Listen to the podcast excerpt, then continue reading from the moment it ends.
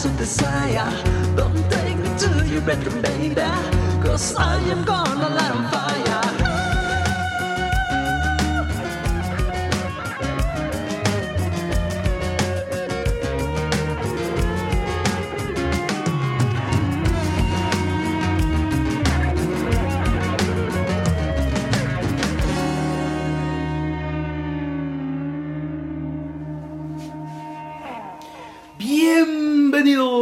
De 3 a 3, tus minutos de entretenimiento y cultura. Buenas tardes, me presento. Yo soy Santana de la Vega y hoy para el episodio 32,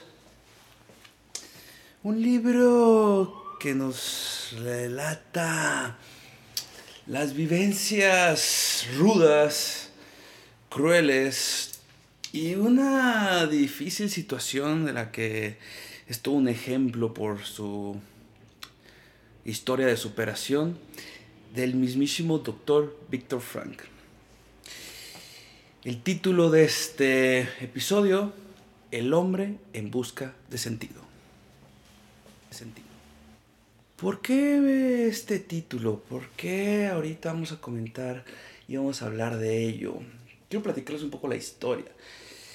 Cuando hubo, se escuchó en el episodio pasado, mencioné que hubo como un, una pausa, unos meses donde yo tenía que ver qué es lo que estaba buscando y qué es lo que estaba sintiendo y qué es lo que quería transmitir con el podcast o hacia dónde iba el podcast. Al leer meditaciones y sentir toda esa inspiración de nuevo fue como, wow, ¿qué sigue? ¿Cuál es el siguiente título? Apareció en mi Rebelión de la Granja, pero y esa era como la planificación del segundo episodio de la segunda temporada, pero para entonces no había pasado un choque. Para entonces no habíamos despertado ese lado espiritual que andamos ahí reconectando. Para entonces no teníamos cierta información que hemos podido disfrutar y analizar y absorber de estas últimas semanas con lo vivido, de este nuevo año. Entonces, las cosas cambian. Y ese de Rebelión de la Granja se va a posponer ya llegará el momento para hablar de ello. Pero entonces fue como, ok, ¿qué es qué lo que cambió de todo este tiempo, de todo lo que le estoy platicando? ¿Cómo llega a mí este libro? Vamos a empezar por ahí. Llega por una donación de hace ya casi un año, donde una carnalita se iba a cambiar de casa y tenía muchos, pero centenares, y no es que, bueno, mil ya será un poco de exageración, pero sí tenía centenares, muchísimos libros que eran de su padre y ella no los iba a querer y pues los iba a tirar porque no sabía dónde donarlos. Dije, dámelos a mí, yo veo cuál me sirve, cuál me interesa y después si no yo los llevo ahí al centro y pues ya, ahí que tengan un mejor uso. Dentro de esas seis, siete cajas llenas de libros que me dio, cuando llegué a mi casa, mi padre observó y observó uno en especial. El hombre en busca de sentido. Déjame leer este, mi hijo me dijo. Ok, Chief, todo tuyo. Léalo. Pasaron los meses y me dijo, qué buen libro. Y me empezó a hablar de él y me empezó a decir de cómo tenía, tenía otro nombre y que había costado las primeras ventas y hasta que cambió el nombre y le puso este título fue donde ¡pum! y que ahorita está en más de 20 idiomas traducido y millones de ejemplares vendidos y que pues, toda una historia de éxito, pero yo sabía sin entender, yo pensé que era una novela, pero después me dio curiosidad y dije, ok, ok, ok, lo voy a leer, lo voy a leer.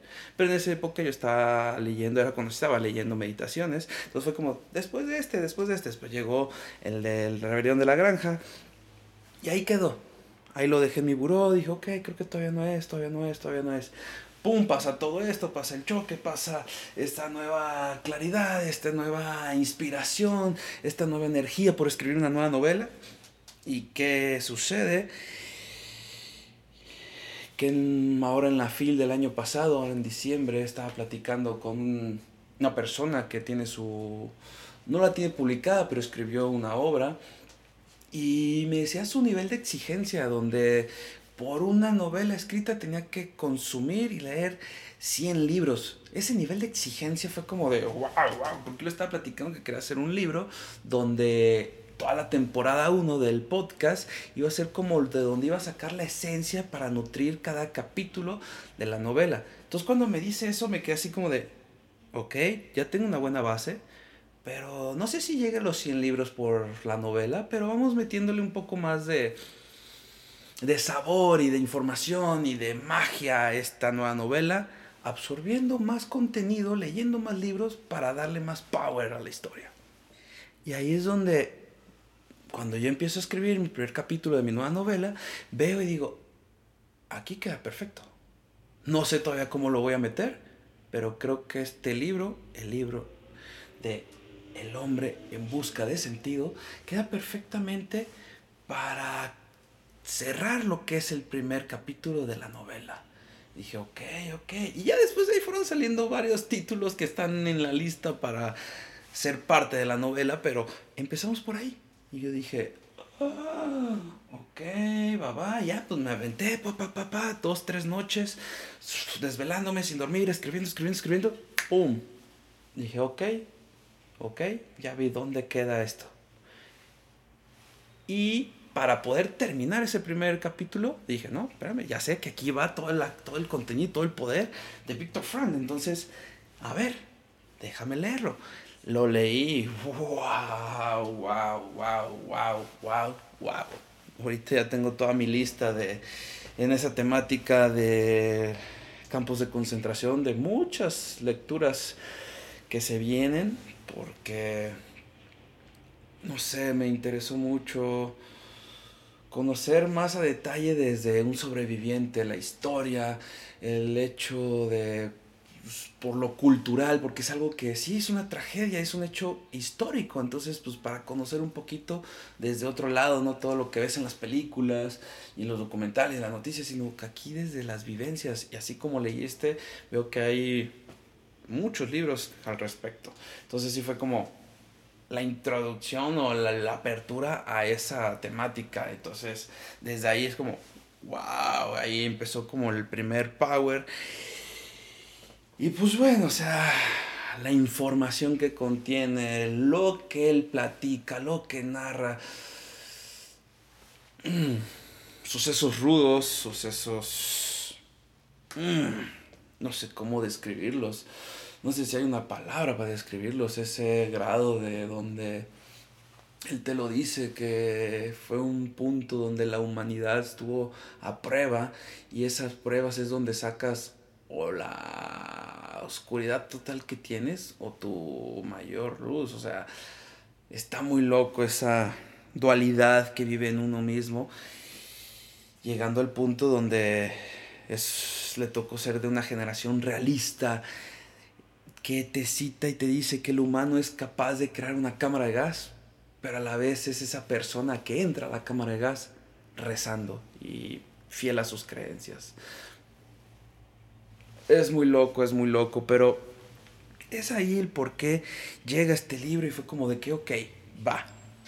Hablando un poco del autor. Víctor Frank nació el 26 de marzo en Viena de 1905, por lo cual quiere decir que le tocó la Primera Guerra Mundial, que eso hace que su infancia y su adolescencia sean un estado de pobreza por toda la crisis de esa Primera Guerra Mundial en una clase un profesor le dice que la vida es pura combustión y oxidación. Entonces él se queda y pregunta y se para y le dice, oiga, profe, pero... ¿Y el sentido de la vida cuál es? O sea, si me dices que nomás es eso, no, no le agarro chiste a eso. Entonces, desde la adolescencia, desde que estaba ya estudiando, ya tenía esas dudas de cuál es el significado de por qué estoy aquí.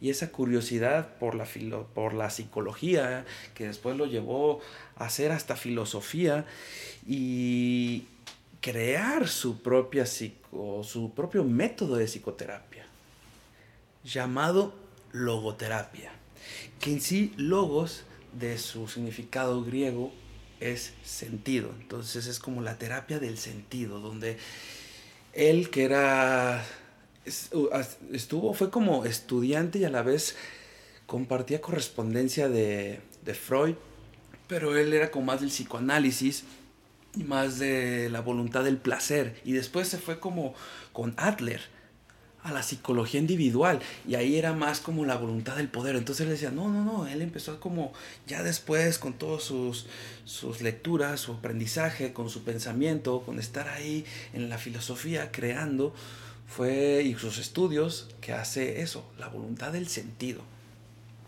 El sentido como motor de vida, que te pone la logoterapia en,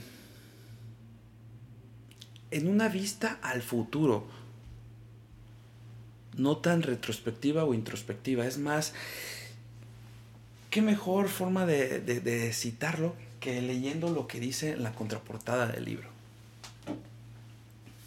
El doctor Flan, psiquiatra y escritor, solía preguntar a sus pacientes aquejados de múltiples padecimientos, ¿por qué no se suicida usted? Y muchas de las respuestas extraía una orientación para la psicoterapia a aplicar. A este lo que le ata a la vida son los hijos, al otro un talento, una habilidad sin explorar, a un tercero quizá solo unos cuantos recuerdos que merece la pena rescatar del olvido. Tejer estas tenues hebras de vidas rotas en una urdimbre firme, coherente, significativa y responsable es el objetivo con que se enfrenta la logoterapia. Y eso es así como un mega, mega, mega resumen de lo que es en sí la logoterapia. Que ya al final les voy a explicar un poquito más, que él lo es como hace su resumen al final de contar esta historia en este libro. Con respecto a lo que viene en el libro, dice lo siguiente en la contraportada. En esta obra, Víctor Emil Frank explica la experiencia que le llevó al descubrimiento de la logoterapia. Prisionero durante mucho tiempo en los desalmados campos de concentración, él mismo sintió en su propio ser lo que significaba una existencia desnuda. ¿Cómo pudo él, que todo lo había perdido, que había visto destruir todo lo que valía la pena, que padeció hambre, frío, brutalidades sin fin, que tantas veces estuvo a punto del exterminio, cómo pudo aceptar que la vida fuera digna de ser vivida? El psiquiatra, que personalmente ha tenido que enfrentarse a tales rigores, merece que se le escuche. Pues nadie como él para juzgar nuestra condición humana sabia y compasivamente. Las palabras del Dr. Frank alcanzan un temple sorprendente, esperanzador sobre la capacidad humana de trascender sus dificultades y descubrir la verdad conveniente y orientadora. La versión original de El hombre en busca de sentido ha sido traducida a más de 20 idiomas y se han vendido muchos millones de ejemplares de la obra en todo el mundo. La Library of Congress en Washington la ha declarado como uno de los 10 libros de mayor influencia en América. Y eso es lo que viene en la contraportada que nos da como una pequeña introducción de lo que habrá en este episodio. Siguiendo un poco con la biografía de Viktor Frankl, siendo todavía estudiante, ya estaba dando conferencias donde metía su concepto de logoterapia. Dando conferencias en Berlín, Budapest, y decía que la neurosis también se puede ver no como un medio, sino también como expresión de la persona, buscando humanizar todo el asunto. Se enfocó en el análisis existencial, ya que después tuvo un puesto de psiquiatra, psicoterapeuta de 1933 a 1937 en la Universidad de Viena, donde sus pacientes principalmente padecían intentos de suicidio. En 1936 terminó sus estudios de neurólogo y cuando estaba listo para practicar sus estudios y ayudar a más gente, fue la invasión en 1938. En esa época solicitó su visa para irse a Estados Unidos, que fue rechazada, pero luego la volvió a solicitar y se la otorgaron en 1941. Pero ahí estuvo el dilema donde ya se estaban llevando a los judíos a los campos de concentración y él estaba entre el futuro profesional como doctor o apegarse y no dejar a sus padres solos en lo que sería el holocausto.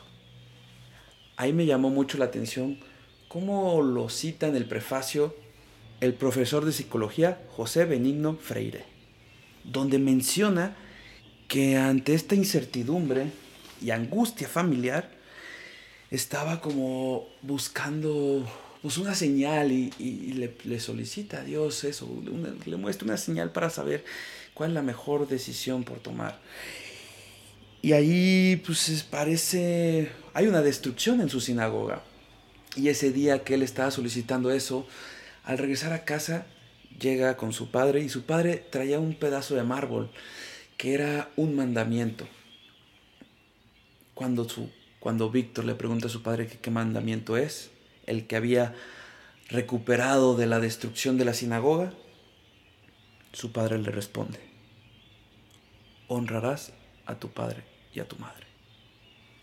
Ahí, ahí él lo ve claro y se decide en quedarse en su país, no irse a Estados Unidos, y se va al campo de concentración de Dershinstand a los 37 años en septiembre de 1942.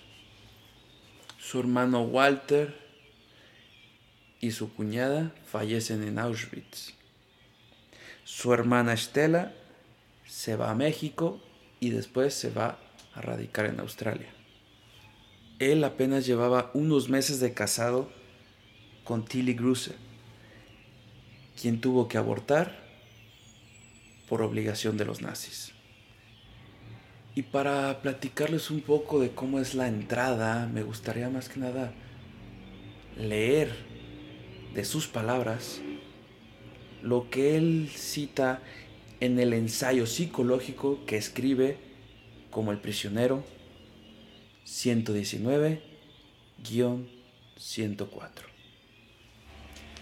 Poco a poco la claridad de la mañana permitía distinguir los contornos de un inmenso campo, kilómetros de cerca con varias hileras de alambre de espino, las torres de vigilancia, los potentes focos y las interminables filas de andrajosas y harapientes figuras humanas, grises bajo la luz gris del crepúsculo, arrastrándose por caminos desolados hacia un destino incierto.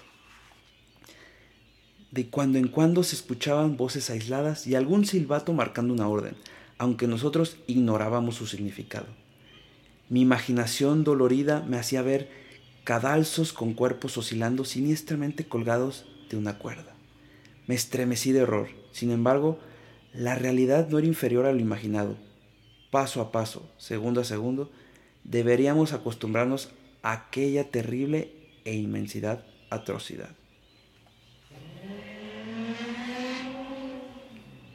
Y esto es así como él empieza a narrar después lo que son las tres fases del prisionero, que muestra la primera fase del shock.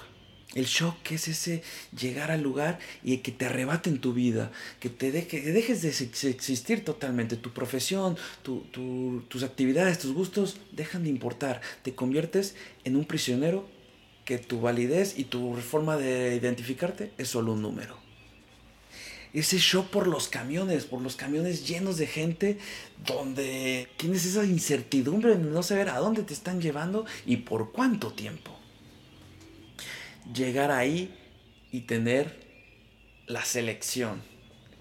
Que una persona diga derecha o izquierda, desconociendo qué es lo que se significa la señal con ese dedo. Si te va a tocar trabajar en condiciones desastrosas, pero sobrevivir, o irte a un baño que significaba la muerte.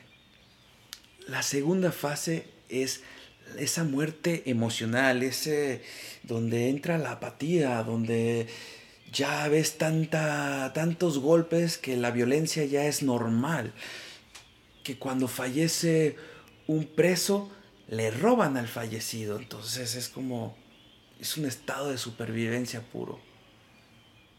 En donde están las injusticias por parte de los guardias y los capos, los capos que los menciona al principio, que es esos prisioneros que en sí llevaban como, no sé si más tiempo, pero que se ganaban como la el puesto de ayudar a los guardias y dependiendo su su forma de ser en la mayoría de las ocasiones eran peores y más crueles que los propios guardias.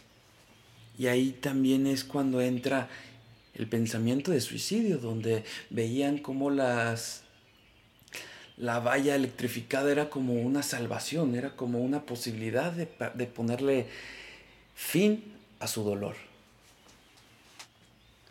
Y la tercera fase es la liberación, pero es como quedan deshumanizados. Él lo, cita como lo, lo, llama despersonalización, donde ya olvidas cómo es ser feliz.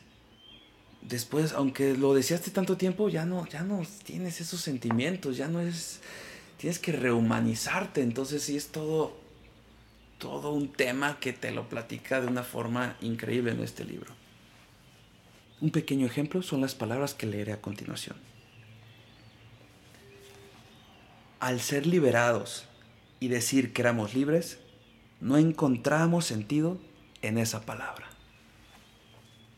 Y esto está muy fuerte porque al final lo que le tocó vivir te lo platica como así, o sea, que es único y que él tiene que cargar su cruz y, cargar con su sufrimiento y sacar el aprendizaje de todo esto para poderle encontrar el sentido, donde él utilizaba el amor, el humor, el arte para sobrevivir, porque en sus primeras noches, creo que fue en la primera noche, se hace la promesa de no aventarme a las rejas. O sea, porque fue tanto el shock del primer día que pensó en el suicidio, pero ahí su motivación era su esposa, el amor a su esposa, y era el, el manuscrito que le arrebataron al entrar. Esa, ese libro que fue haciendo en notitas y en papelitos y que era como su motivación para sobrepasar todo esto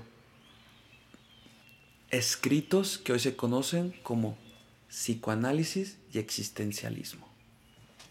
Ahí hablando un poco de, de lo que él habla del amor, de cómo esa era como su motivación en momentos, me gustaría leer esta parte.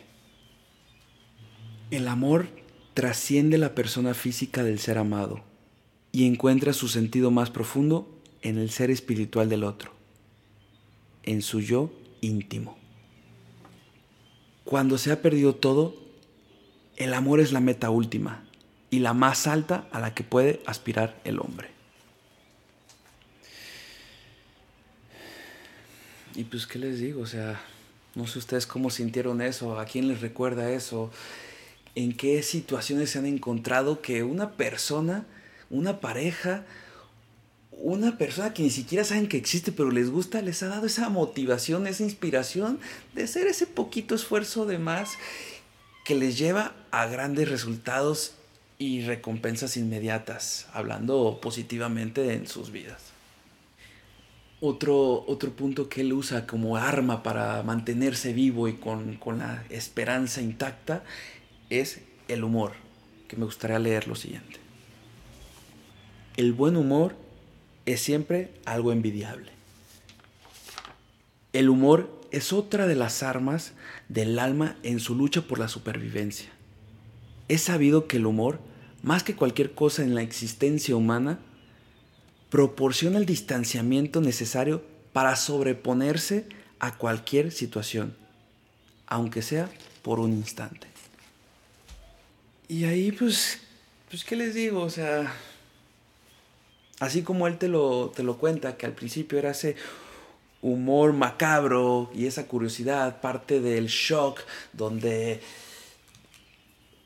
pues les daba, les sacaban el lado bueno, les sacaban ahí, le intentaban rescatar lo positivo y verlo con cierto humor, aunque fuera macabro, como él lo cita, este, doloroso, pero intentar ver eso, meterle jugo a la vida donde parecía que ya no se le puede exprimir nada. Entonces, está muy loco porque, o sea, yo les puedo dar ejemplos de, de la actualidad o, referencias, pero ustedes tienen como sus memorias donde saben que el criticarte a ti mismo, el jugar con tus errores, con tus tropiezos, con tus ridículos, ¿a poco no les da más sabor a lo que es esa memoria que puede ser como algo que te daba, mm, no sé si decir pena, sino...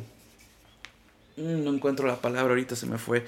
Pero eso, o sea, que te da vergüenza y, y le metes cierto humor a la, a la situación y al final la acabas contando y eso que se pudo haber hecho un trama, a fin de cuentas es una gran enseñanza en tu vida. Así lo refleja él lo pone cuando pues, muere su esposa en un campo de concentración, se aferra a otra situación de decir tengo que sobrevivir, se aferra a que tiene que terminar su manuscrito y le mete cierto sentido a través del humor.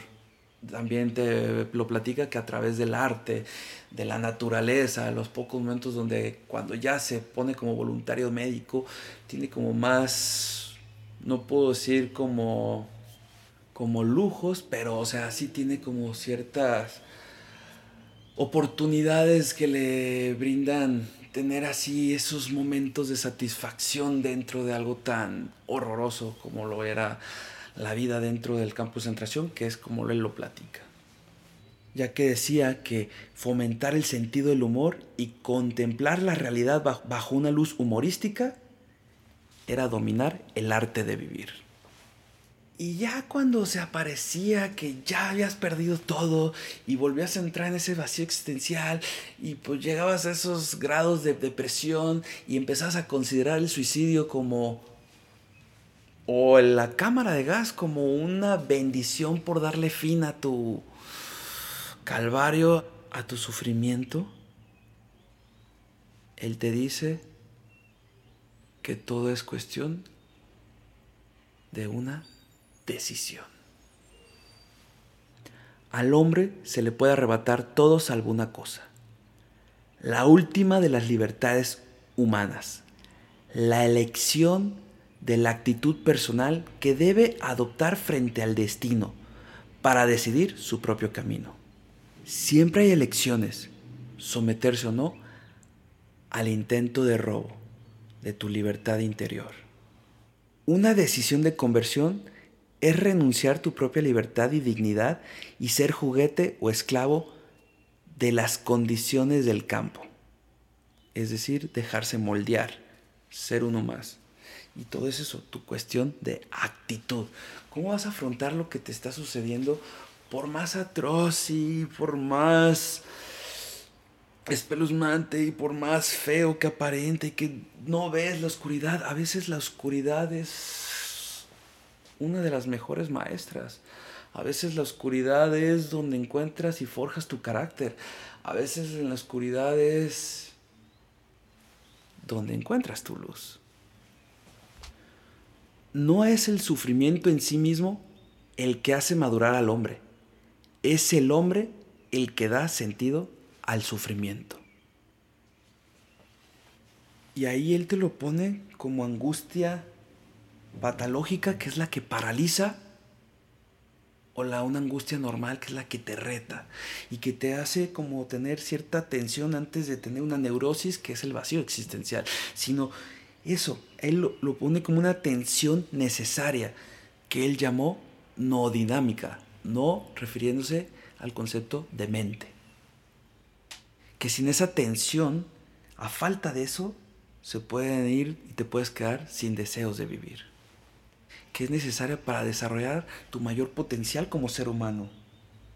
Y no hacer lo que otros hacen o desean, que eso te lleva a tu vacío y lo dice de la siguiente manera. Una tensión de esta naturaleza es inherente al ser humano y por consiguiente indispensable para su bienestar psíquico. Hay ocasiones en las que se necesita bajar hasta el infierno para cambiar tu concepto de oscuridad. Y hablando un poco de la logoterapia, de las técnicas, ya que dijimos de la no dinámica, me gustaría mencionar otra de las técnicas que usa la logoterapia que me llamó mucho la atención. La hiperintención. Esa intención excesiva de querer lograr un objetivo. Y es tanto el deseo que no se obtiene. Una parte que me gustaría leer con respecto a esto dice lo siguiente. No apuntes al éxito. Cuanto más lo apuntes y lo conviertas en un objetivo, más lo perderás. Mejor vive para ver que a largo plazo, a largo, largo plazo digo, el éxito te seguirá precisamente porque te habías olvidado de pensarlo. Y dando un ejemplo, pues sería como eso de que estás, no sé, viendo una película y ves a un personaje y dices, ah, ese actor, ¿cómo se llamaba? Y te quieres acordar, te quieres acordar, te quieres acordar, y no te acuerdas, no te acuerdas, no te acuerdas. Y la, pero es que yo, yo sé cómo se llama, pero no te acuerdas, no te acuerdas. Y ya te sales del cine pasan dos horas, llegas a tu casa y te acuerdas cómo se llamaba el actor. Entonces, ese es como un tipo, ese es otro ejemplo, es, él lo cita en su libro, en la vida sexual, ya que el placer tiene que ser un efecto secundario del acto, no el fin. Y para combatir eso, te pone la intención paradójica, que es invitar a hacer exactamente lo contrario, lo que no se desea, lo que se teme, para contrarrestar la hiperintención. Un ejemplo es que cuando padeces insomnio, que tú estás de que me quiero dormir, me quiero dormir, me quiero dormir, me quiero dormir. ¿Y qué pasa? Te pasas la noche despierto y no te puedes dormir. Cambio aquí es la intención paradójica, es eso. Rétate a quedarte despierto. Rétate a hoy me voy a desvelar. ¿Y qué pasa? Te quedas dormido.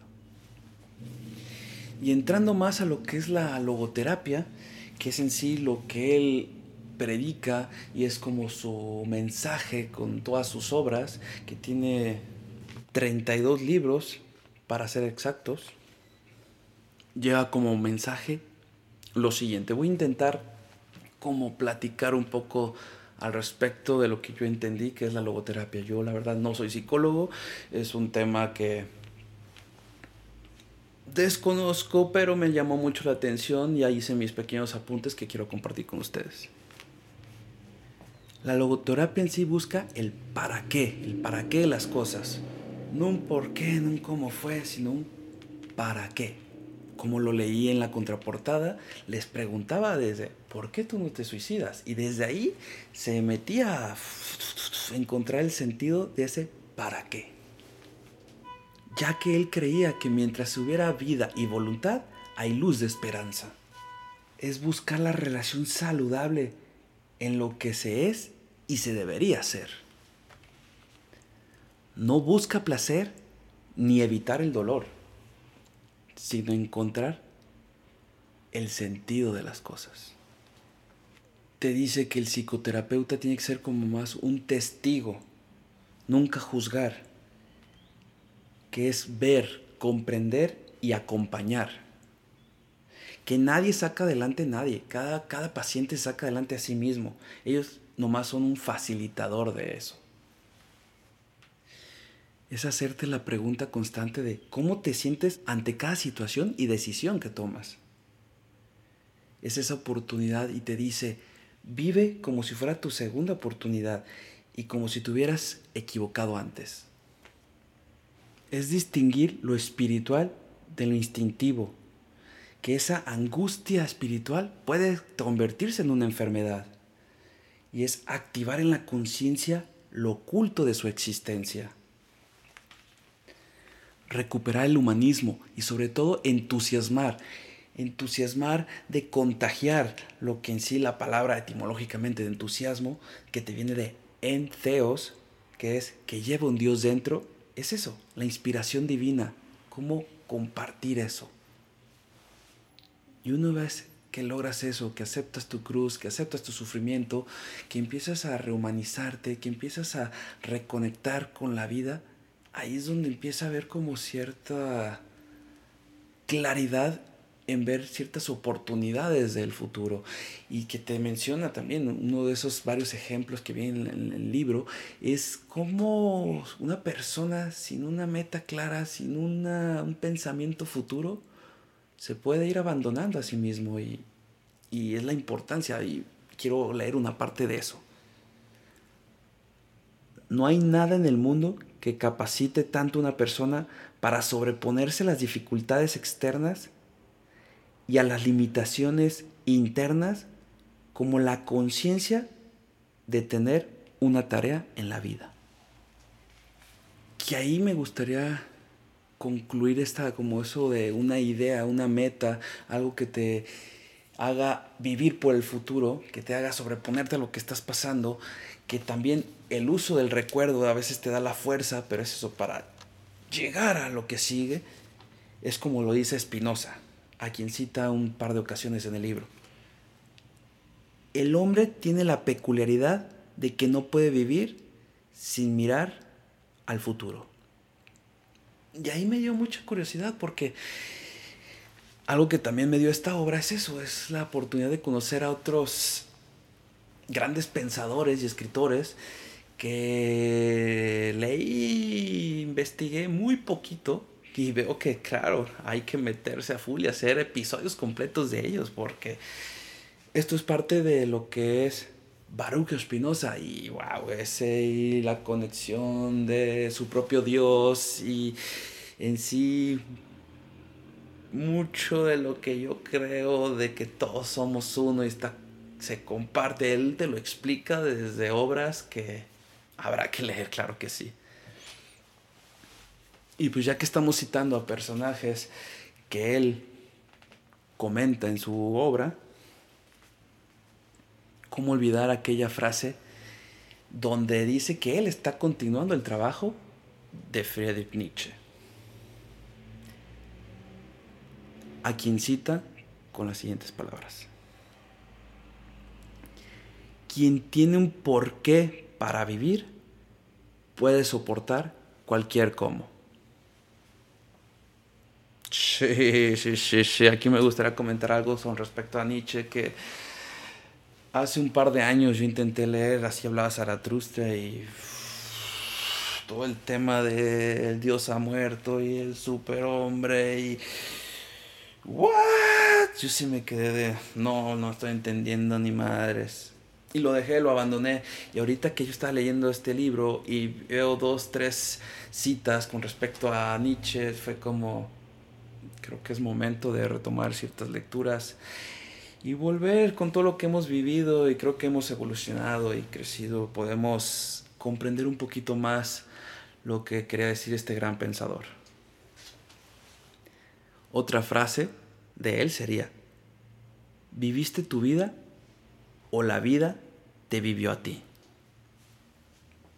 Es una pequeña pregunta que nos podemos hacer todos en donde estamos parados y decir, ¿estamos exprimiendo el jugo de la vida? ¿O estamos dejando que el limón ahí sea cada vez más gordito, más gordito, más gordito y nunca saborear ese delicioso juguito que tenemos y estamos creando?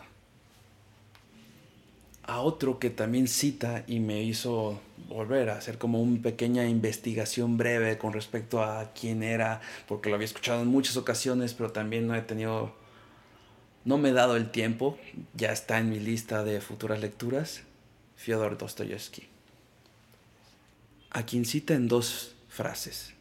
La primera dice, el humano es el ser que se acostumbra a todo. Ya ustedes me dirán si están de acuerdo o no. Y la segunda frase es, solo temo una cosa, no ser digno de mis sufrimientos. También, cada quien haga su interpretación, cómo recibe estas palabras y hacia dónde las quiere enfocar.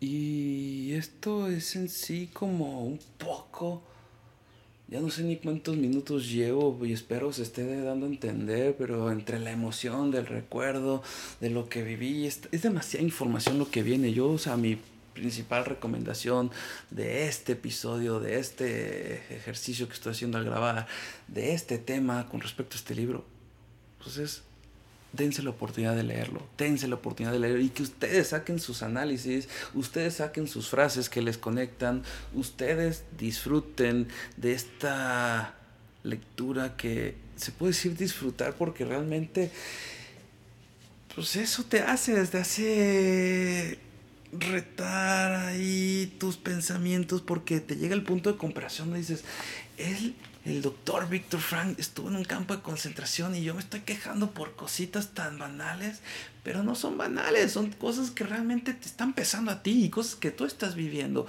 Entonces es como la historia de la humanidad ha estado llena de tragedias. A él le tocó esa tragedia. No es por comparar, pero hay gente que ahorita con, lo, con el presente la está pasando muy mal y entonces puede ser su propio campo de concentración. Entonces todo ese viaje... En resumen, léanlo, léanlo, dense la oportunidad de leerlo porque realmente es eso, o sea, él, él te puede definir que esa experiencia fue como una existencia provisional cuya duración se desconocía. Y es eso, un golpe al espíritu que fue víctima del campo, que tuvo que luchar para no dejarse moldear por las condiciones de lo que estaba viviendo,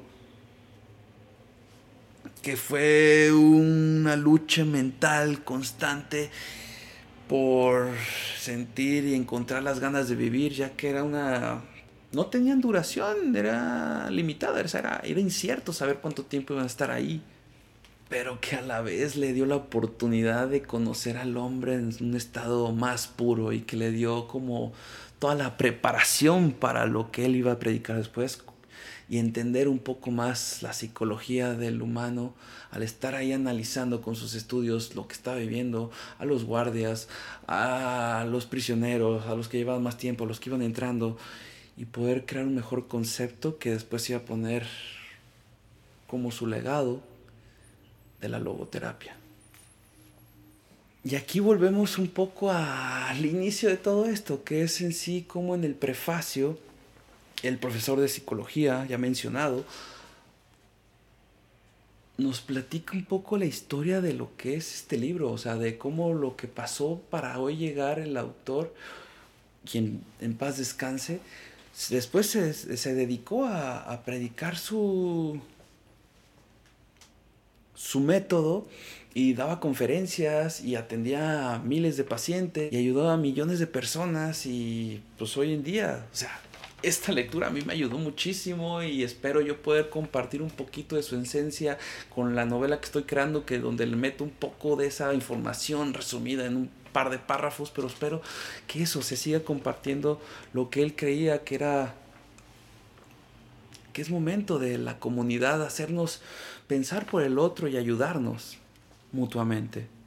Y, darle las gracias porque se atrevió, se atrevió a, a recordar lo que esa experiencia amarga y esa experiencia tan fuerte, pero que al final cuentas hoy queda, queda para que la gente se, se inspire a buscar y luchar por, por un sentido en su vida y tomar mejores decisiones.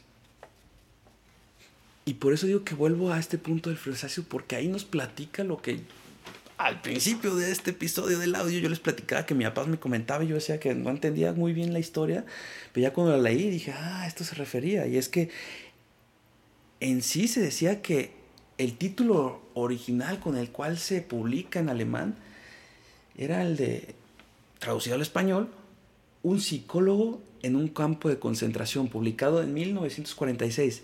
Pero no aparecía su no, no, no aparecía su nombre, estaba anónimo, su nombre venía ya en el interior del libro.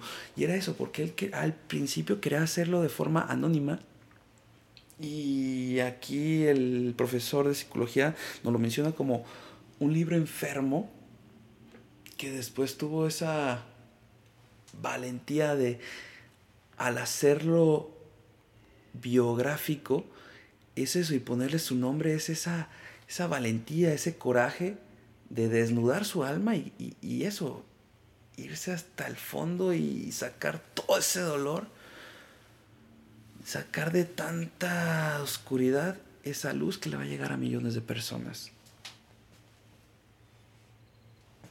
Y ahí te viene que cuando fue cuando ya le puso como con su autoría y con este título, porque le cambiaron. Al principio fue como ese que les mencioné y duraron no tuvo como tan buena recepción del público. Era como cinco años ahí para vender, no me acuerdo cuántos ejemplares.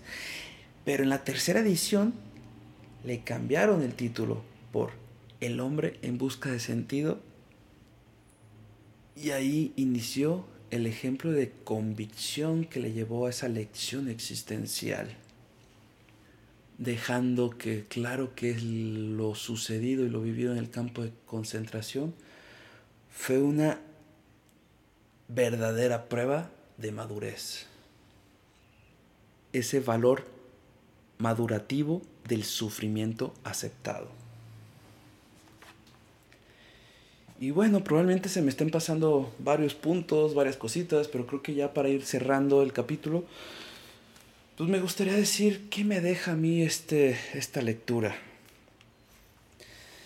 Me deja información poderosa que, como les digo, espero poderla hacer honor y poderla compartir en mi, mi novela de la mejor forma me deja mucha curiosidad por los hechos históricos, por la cultura, por el tema de la Segunda Guerra Mundial, que me da una lista para futuras lecturas, me deja conocer esa oportunidad de leer obras de otros autores que hicieron revoluciones con su pensamiento. Y, y lo que más me deja es esa gran enseñanza de poder conectar conmigo mismo en donde cierta motivación o impulso es retomar este proyecto, porque no te voy a decir, sería mentira decir que, ah, este es mi propósito de vida. No, pero sí va muy de la mano para lo que estoy buscando y consiguiendo, que es compartir ese mensaje. Y este es un paso para llegar a ello y es eso, la, la, la, motivación y el impulso para seguir haciendo este proyecto. Y otras cosas lindas del que me deja es que la siguiente lectura que estoy ahorita a la mitad es La bailarina de Auschwitz, donde Víctor Frank fue mentor de Edith Egger y ya leí en Auschwitz no existía Prozac, un título que ya ves cómo le ponen en español. En inglés es The Choice, la bailarina de Auschwitz. The Gift, el de en Auschwitz no había Prozac. Y bueno, en ese te habla de las 12 cárceles mentales en las que una persona se puede meter cuando tiene un trauma y cómo salir de ello, cómo superarlo. Pero eso va a venir en un siguiente episodio. Entonces eso también me deja, eso me da la información de seguir compartiendo con ustedes cosas valiosas y que al menos a mí se me hacen importantes que les pueden servir. Y para los que quieran como conocer la lista que yo estaba mencionando, pero no dije los títulos al principio, es Los hornos de Hitler, de Olga Langer. Fui el asistente del doctor Mengele, de Miklos Niosli. La novela de ficción, que ya hay hasta película, El niño en pijama de rayas, de John Boyne. El tatuador de Auschwitz, de Heather Morris que habla de la experiencia de Lali Sokolov. Y pues un libro que leí en la secundaria, pero tengo que volver a leer con otra perspectiva, El diario de Ana Frank. Y ahora sí, para ya ir cerrando antes de las tres palabras, eh, me gustaría platicar una experiencia que... Ay, fue algo muy rudo, fue algo muy impactante y algo que llegó cuando estaba escribiendo El Misterio de la S, que tuvimos la oportunidad de en Berlín ir ahí como a hora y media está, el campo de concentración de Sachsenhausen. Y todavía no estaba tan consciente de este don de las energías, de este capacidad de captar mensajes sorpresivamente. Pero ahí fue un impacto, ya que, wow, el malestar que sentí al estar ahí, la energía que sentí desde que llegas al lugar, se siente, se siente y cuando entramos... Ah, recordarlo ahí me hace sentir, imagínense, ni siquiera lo viví, pero estar ahí donde se bañan, se sentía muy, muy, muy pesado, muy heavy. Donde dormían, que ahí eran centenares en pequeños barracas, no, no, no, no, no, no, no. Al punto de cuando vi el cuadro que tiene la pijama de un prisionero ahí enmarcada. Sí, me acuerdo perfecto, estuve al nada del desmayo, o sea, si no es porque me agarra la persona con quien iba, creo que era mi cuñada o una amiga. No me acuerdo quién era quien estaba al lado, pero sí me agarré y me, me salí, me salí, me atiré en el pasto porque ya ahí, ahí, cuando vi esa pijama, me acuerdo que vi miles de rostros como transformando las personalidades que estuvieron detrás de esa pijama o que usaron esa pijama y, no sé, fue como un grito que se apoderó de mí y me, estaba llevando el desmayo y creo que nunca lo había platicado, pero sí fue algo que sucedió con solo una visita. Estuvo, heavy, estuvo fuerte. Y, y bueno, ahorita antes de, terminar la grabación, este, me, me, acordé ahorita con todo esto de, de, cositas que quería como compartir, que me acuerdo que me impactaron de la lectura, que fue como cuando llegan esa ilusión del indulto, que es creer que todo va a estar bien y cómo todavía tenían ese, esa esperanza intacta y el positivismo y cómo los fue chupando eso el campo de concentración, que los lleva al síndrome de inferioridad, que ya era perder toda ese, esa personalidad y dejarse realmente ser un número más y ya, dejarse pisotear por las condiciones y el entorno. Que ahí me hace recordar cuando eh, platica el autor que cuando hacía frío, a menos no sé cuántos grados, exageradamente frío, y había como una calderita ahí que estaba en fuego y se estaban calentando y llega un guardia, un axi y ¡pum! la tira al nieve, la tira, tira todo el fuego para que se apague y sientan el frío.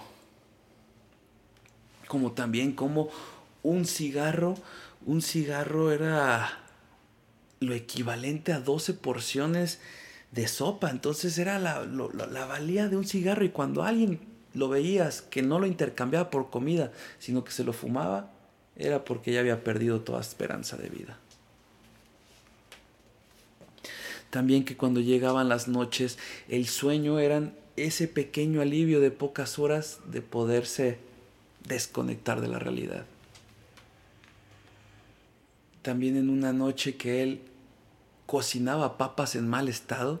Fue de las peores noches que vivió, ya que la mayoría estaba enfermo de tifus y los delirios que tenían los demás prisioneros mientras él intentaba cenar, que fue muy, muy, muy pesado. Así como en el camión de la liberación, cuando ya se había declarado como fin a la guerra, ya los iban a liberar, llegó un camión para decir, ustedes, vámonos, vámonos, ya somos libres, somos suizos, no sé qué, vámonos, vámonos.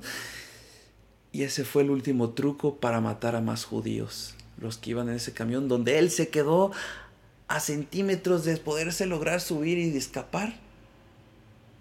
Realmente se escapó porque a los que iban en el camión los acribillaron a todos y que en esa espera de realmente él desconocía qué había pasado con ese camión, pero cuando estaba esperando en ver cuál a qué horas llegaba el siguiente camión, hubo una última línea de fuego de las últimas batallas de la guerra y ahí le tocó sobrevivir a través del fuego cruzado. Y sí, esas fueron como algunas de las partes. Tengo puntadas más, pero creo que ya ahora sí mejor dense la oportunidad de leerlo. Y yo concluyo con mis tres palabras que me hacen en sí definir este episodio. Ayuda. La primera palabra sería ayuda por el hecho de que todos necesitamos ayuda y todos necesitamos ayudar. Y es eso el pensamiento de comunidad, de hacernos uno mismo, de ayudar al prójimo y que esa información o esa ayuda al final de cuentas también te está ayudando a ti. La segunda palabra sería perdón. El perdón para la gente que te ha ofendido, que ni siquiera sabes en qué está pasando, qué es lo que está pensando, por qué te trató así, ¿Por qué fue su respuesta? Uno no sabe las batallas que tenemos dentro, los demonios con los cuales estamos combatiendo diariamente. Y es eso, el perdonar a la gente y perdonarte a ti mismo, el perdonarte por eso, por gente que tú interactúas o reaccionas de forma no muy amigable, grosera, pero a la vez perdonarte por sentirte todas esas presiones de que nos juzgamos y eso somos nuestro peor crítico, entonces eso, o sea, o al menos así lo siento yo, que me tengo que perdonar a mí mismo para poder estar más puro, más, no sé si puro sea la palabra, pero más ligero y encontrarle el verdadero sentido a este existir y, esa motivación y, y, darle calma a que todo viene en sus tiempos y las enseñanzas se van a ir presentando y no querer todo así y por te sientes mal o al menos así me pasa que me siento mal por no querer poder comprender cierta información en ese momento. Entonces, esos son como mis perdones. Y el porqué de mi segunda palabra. Y la tercera palabra es decisión. Decidir. Recordando ese momento donde nos dice, lo dice en el libro, lo dice en una entrevista, que cómo le, cuál era la diferencia de que uno sobreviviera o no. Y creo que recordar esa entrevista sería lo mejor para concluir este episodio, que, que viene con respecto a la tercera palabra, decidir.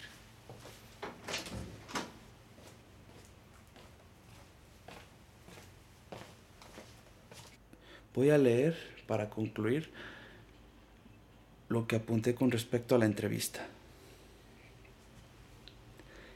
En una entrevista le preguntan, ¿cuál es la diferencia entre las personas que son capaces de levantarse, superar los problemas y los que no. Su respuesta fue, el factor determinante es la decisión, la libertad de elegir, la libertad de arribar a una decisión. Debería ser, me gustaría convertirme en esto o aquello a pesar de las condiciones, que solo parecen determinar totalmente mi comportamiento. Deseo actuar libremente, como el ser responsable que es el ser humano. Deseo actuar con mi herencia y entorno, usando apropiadamente lo que he llegado a ser a partir de eso, pero también ser a pesar de las peores condiciones.